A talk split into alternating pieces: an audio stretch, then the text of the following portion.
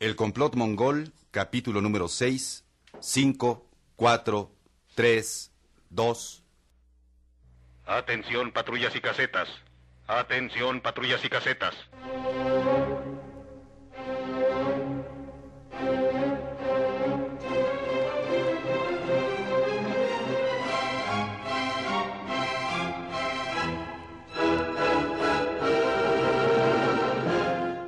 Complot mongol.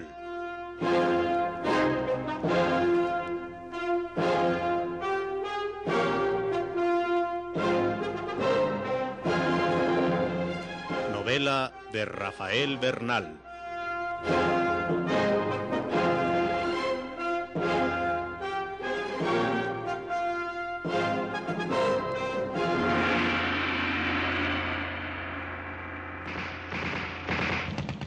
ya? Kim dedi sen? Biri yedi. Bak da sen. Senin ne kadar var? Ali için. Ali de. Bak bir daha.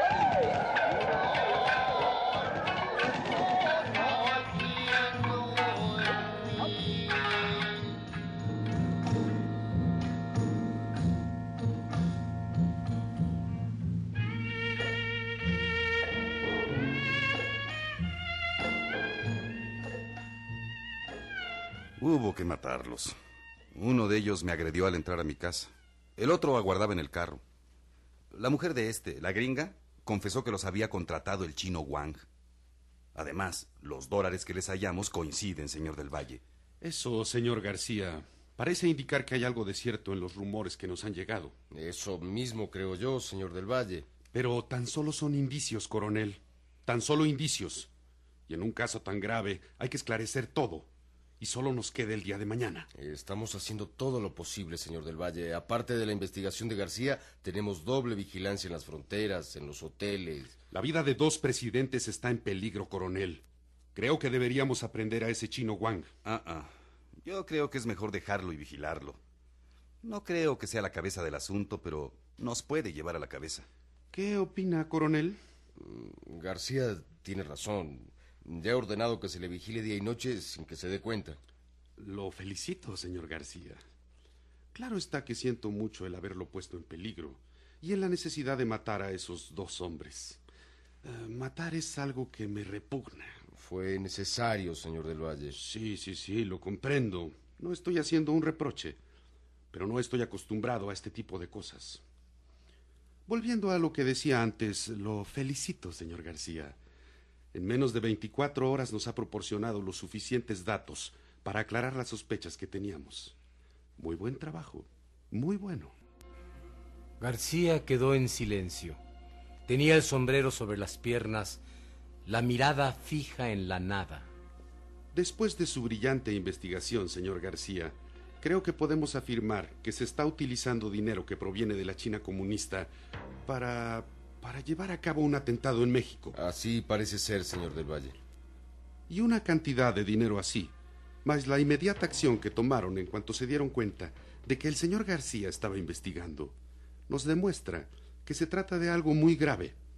El hecho mismo de que intentaran matar al señor García, miembro de la Policía de México, nos comprueba, a mi juicio, sin lugar a dudas, que las sospechas que teníamos son ciertas y podemos dar por seguro que existe un complot, originado en la China comunista, para asesinar al presidente de los Estados Unidos durante su visita a nuestro suelo. Como ustedes comprenderán, también está en juego la vida de nuestro primer mandatario y la paz mundial.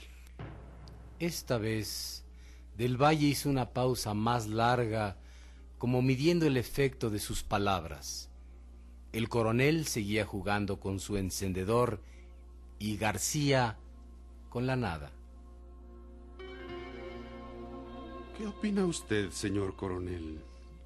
Ha analizado la situación perfectamente, señor del Valle. Eso creo. ¿Y usted, señor García? Mm, tal vez. Hay que triplicar las precauciones. Al señor presidente no le gustaría verse en la necesidad de usar un automóvil blindado. Pero tampoco podemos olvidar que ese tipo de automóvil debió usarse en Dallas. Comprendo, señor del Valle. Y aunque lo usemos, quedan algunos momentos de intenso peligro. Pienso especialmente en el momento de la inauguración de la estatua en el parque. Claro está que hemos investigado todos los edificios que lo rodean y he ordenado que se ponga gente segura en los balcones. Pero siempre queda el peligro. Es cierto, señor del Valle. Tenía los ojos semicerrados, fijos en el encendedor al cual daba vueltas entre los dedos. El señor del Valle se volvió hacia García, la expresión profundamente seria.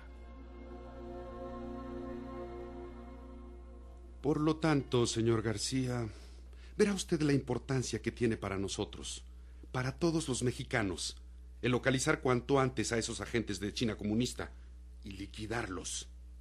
¿Se da cuenta de ello? Sí. Creo que los pasos que se han dado son importantes. ¿Qué otras medidas ha planeado?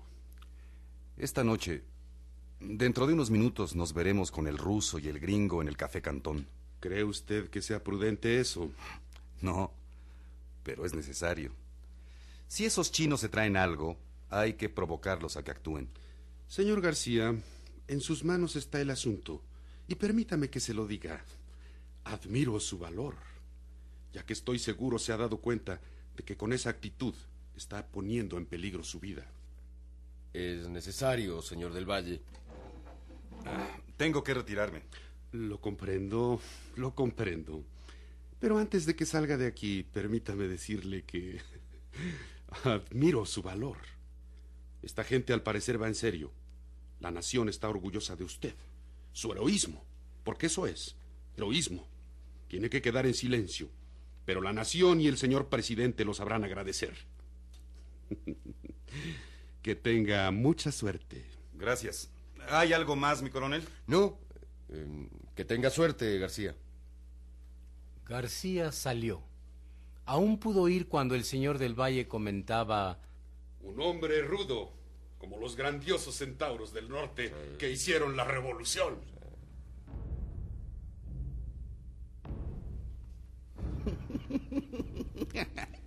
Pinche señor del Valle. Ruda sería su madre. Desgraciado. Capaz y si en vez de aprender a matar aprendo a echar discursos, sería como Rosendo del Valle, muy nalgáis. O sería como el Lic, gorrón de copas. Y ahora la nación me lo va a agradecer. ¿Y yo qué le agradezco a la nación? Como decía aquel paisano de Michoacán, si de chico fui a la escuela y de grande fui soldado, si de casado cabrón y de muerto condenado, ¿qué favor le debo al sol por haberme calentado? El cuervo no se pudo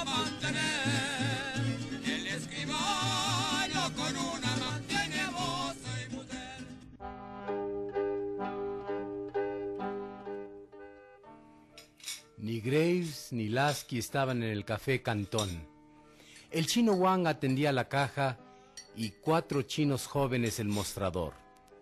Solo uno levantó los ojos para ver a García, pero su cara no denotó sorpresa alguna. Tan solo se fue acercando a la caja y habló rápidamente con Wang y desapareció hacia donde parecía estar la cocina. García se sentó en uno de los apartados y pidió una cerveza. Estos pinches chinos ya se están poniendo nerviosos. Como que estuvo bien venir acá para ver qué hacen. Pinche señor del Valle. Me repugna matar. Mm, Pero cuando era gobernador de su estado se traía a todos de un ala. Allí se llevó como jefe de operaciones a mi general Miraflores. ¿A poco también este resulta con que le repugna matar? Se me han puesto todos muy seriecitos. La revolución hecha gobierno. Pinche revolución y pinche gobierno. Ahí está el ruso. Por poco y no lo veo. Este pinche ruso como que se funde con las gentes y las cosas. Y ahora trae los ojos más tristes que nunca. Ah, ¿Viene Graves? Sí. Voy a pedir un vaso de leche. Ah, ¿a poco en su tierra no tienen leche? Claro que sí. En Rusia tenemos de todo. Absolutamente de todo. Como Rusia no hay dos, ¿no? Eh, Naturalmente, Rusia es un Eh, país... en estaba el- vacilando, amigo Lasky. ¿Qué novedades tiene? No han llegado nuevos rumores de la Mongolia exterior. Es usted formidable, Filiberto. Verdaderamente formidable. bueno, mientras llega Grace, voy a hablar por teléfono. Con permiso. Adelante.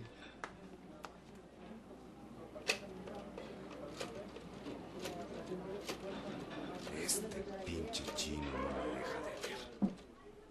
Cantina La Ópera.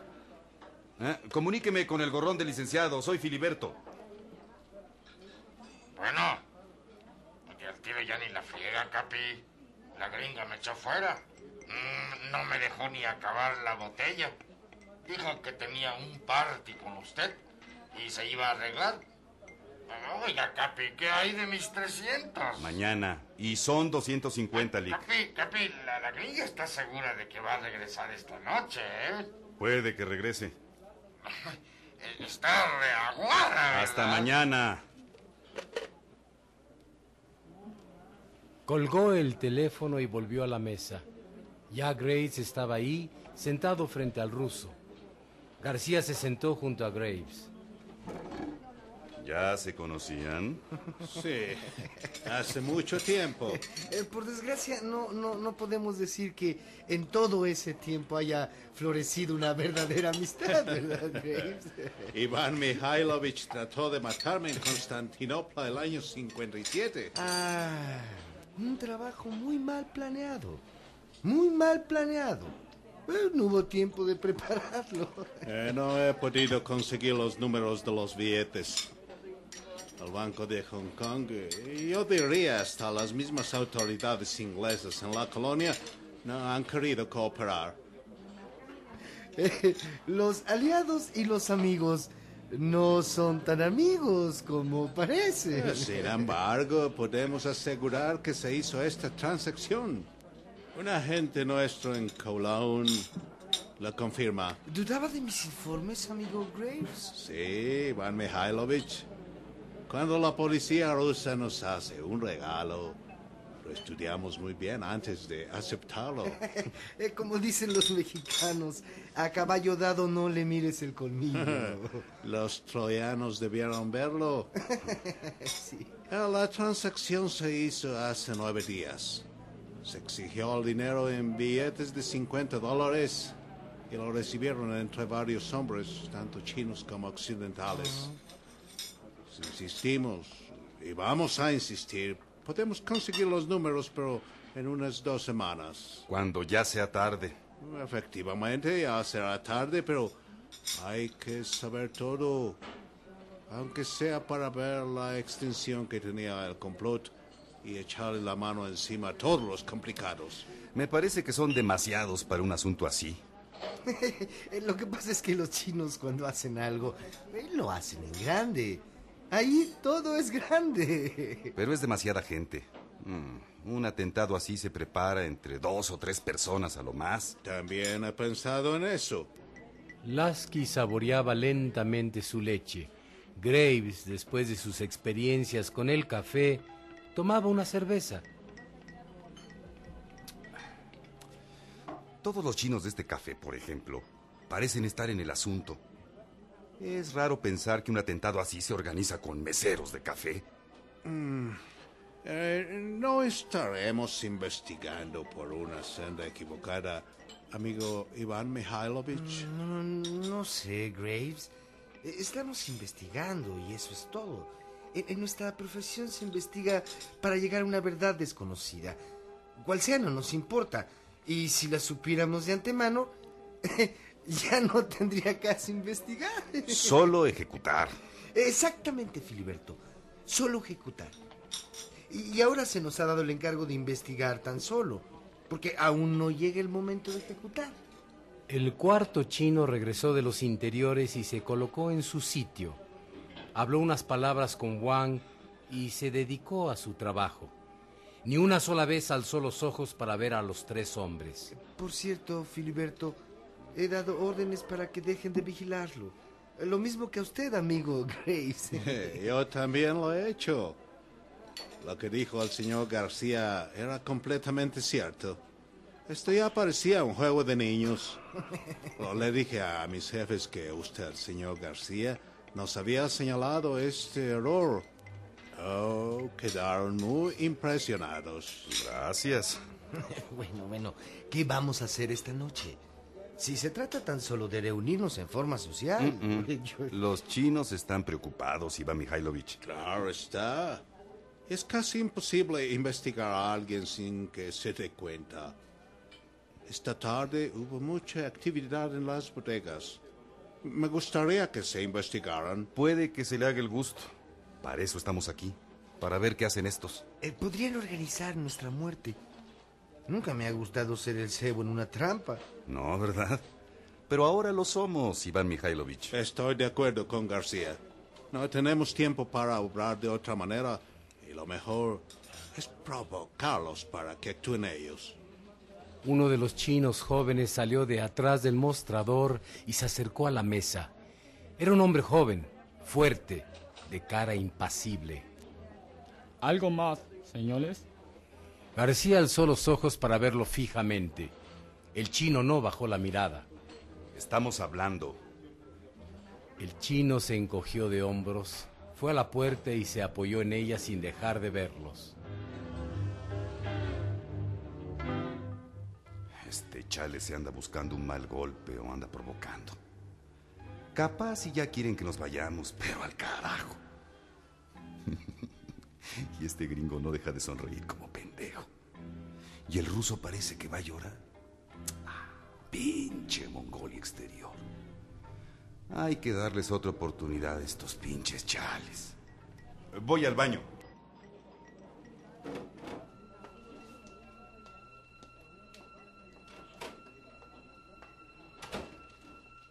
Ahora sí, si quieren algo en serio, me van a venir a buscar y ya veremos de qué cuero salen más correas.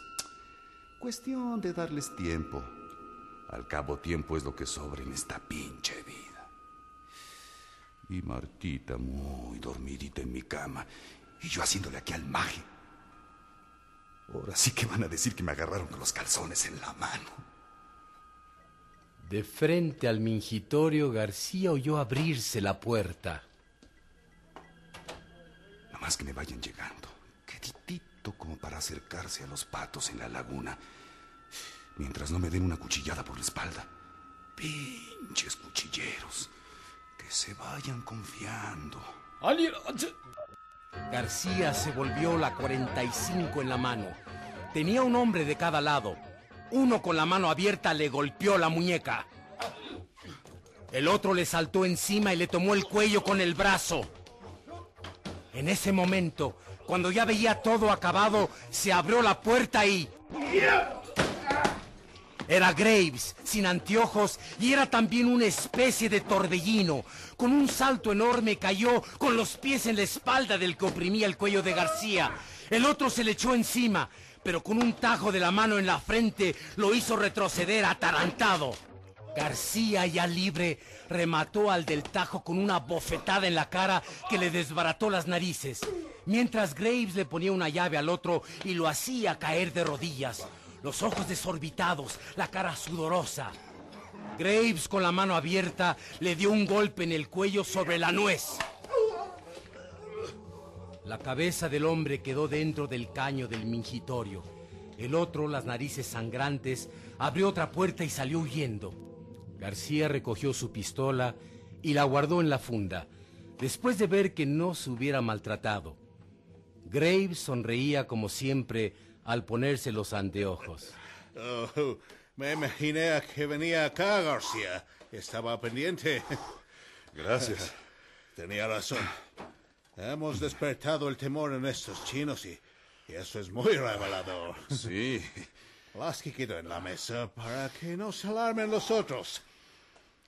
Han de creer que ya nos tienen prisioneros a lo que quisieran hacer con nosotros. Y ahora, Ahora salimos como si no hubiera pasado nada y nos vamos. Ya les dimos el recado. Diré a la policía que vigile el lugar. ok. Ante el espejo roto y sucio, se alisó el cabello que estaba desordenado y se acomodó el pañuelo en la bolsa del pecho. El chino que estaba tirado en el suelo empezó a moverse. ¿Y ¿Qué hacemos con este? Ah, déjelo, Graves. Es segundón. No nos interesa. Acabó de acomodarse la ropa y salió seguido por Graves. Parecía como si tan solo salieran del baño. Los chinos del mostrador los vieron sorprendidos. Juan alzó los ojos y se quedó un instante como petrificado. Lasky seguía en la mesa como si no se diera cuenta de nada, pero tenía la mano puesta dentro del saco sobre la culata de la pistola. García caminó directamente a la caja. La cuenta de esa mesa. Juan lo vio con pánico en los ojos, sumó rápidamente en un abaco y dijo, Siete, siete pesos. Tome. Ah, le da los otros tres pesos al que cuide el baño para ver si lo cuida mejor. Está sucio. Lasky y Graves se le habían reunido. Lasky llevando su sombrero. García lo tomó y se lo puso. Gracias, Lasky. Mi coche está enfrente.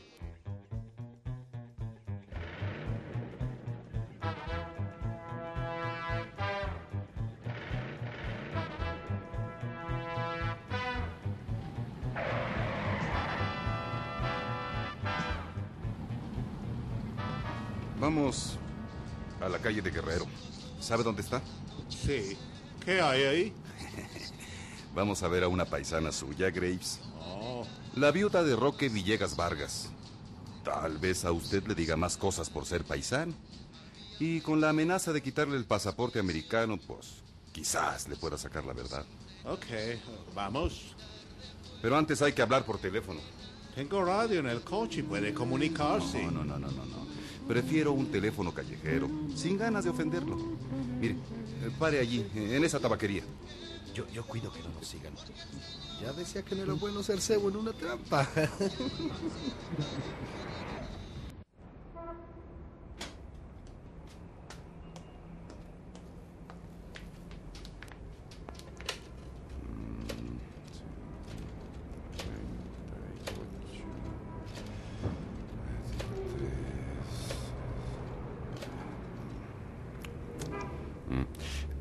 Habla García, mi coronel.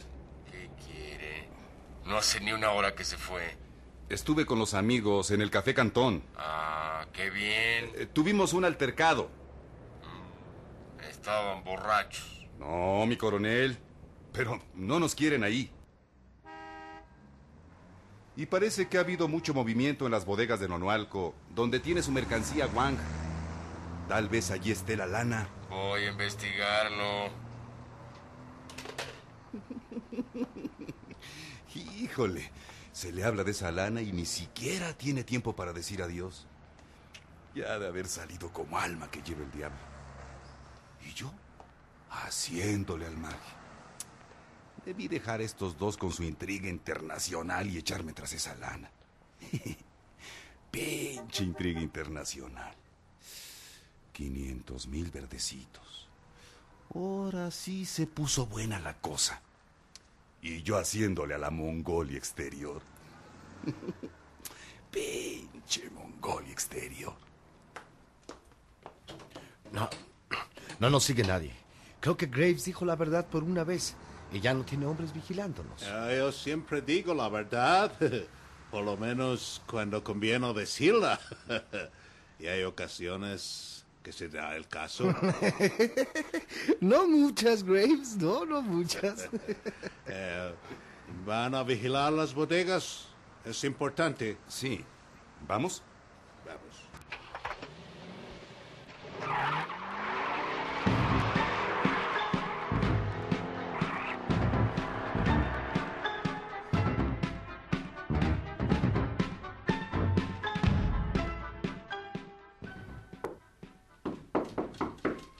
Probablemente ya voló el pájaro. No creo.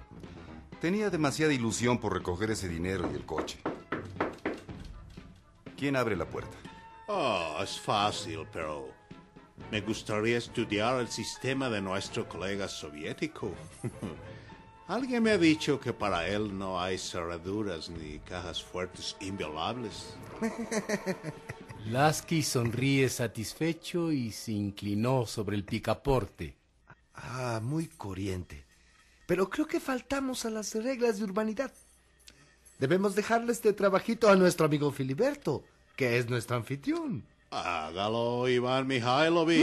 No, no, no, no, no, no, no, no. No, sería, no, no sería muy cortés. En congresos internacionales, y este es uno, el representante del país que invita es siempre el presidente. Ah, proceda, Filiberto, sin pena. García tomó el picaporte y le dio vuelta con la mano. La puerta se abrió. Oh, ¿no la cerraron con llave? Entraron y García encendió la luz. La sala comedor estaba en el mismo desorden. Solo había una cosa diferente.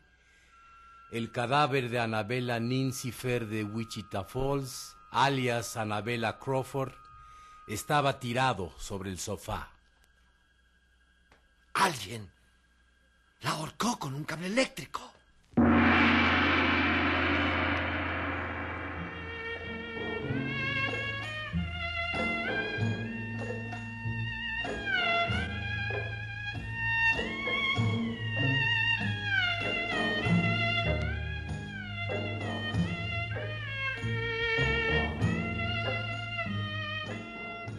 El complot mongol, una adaptación de la novela de Rafael Bernal, producida por Radio Educación.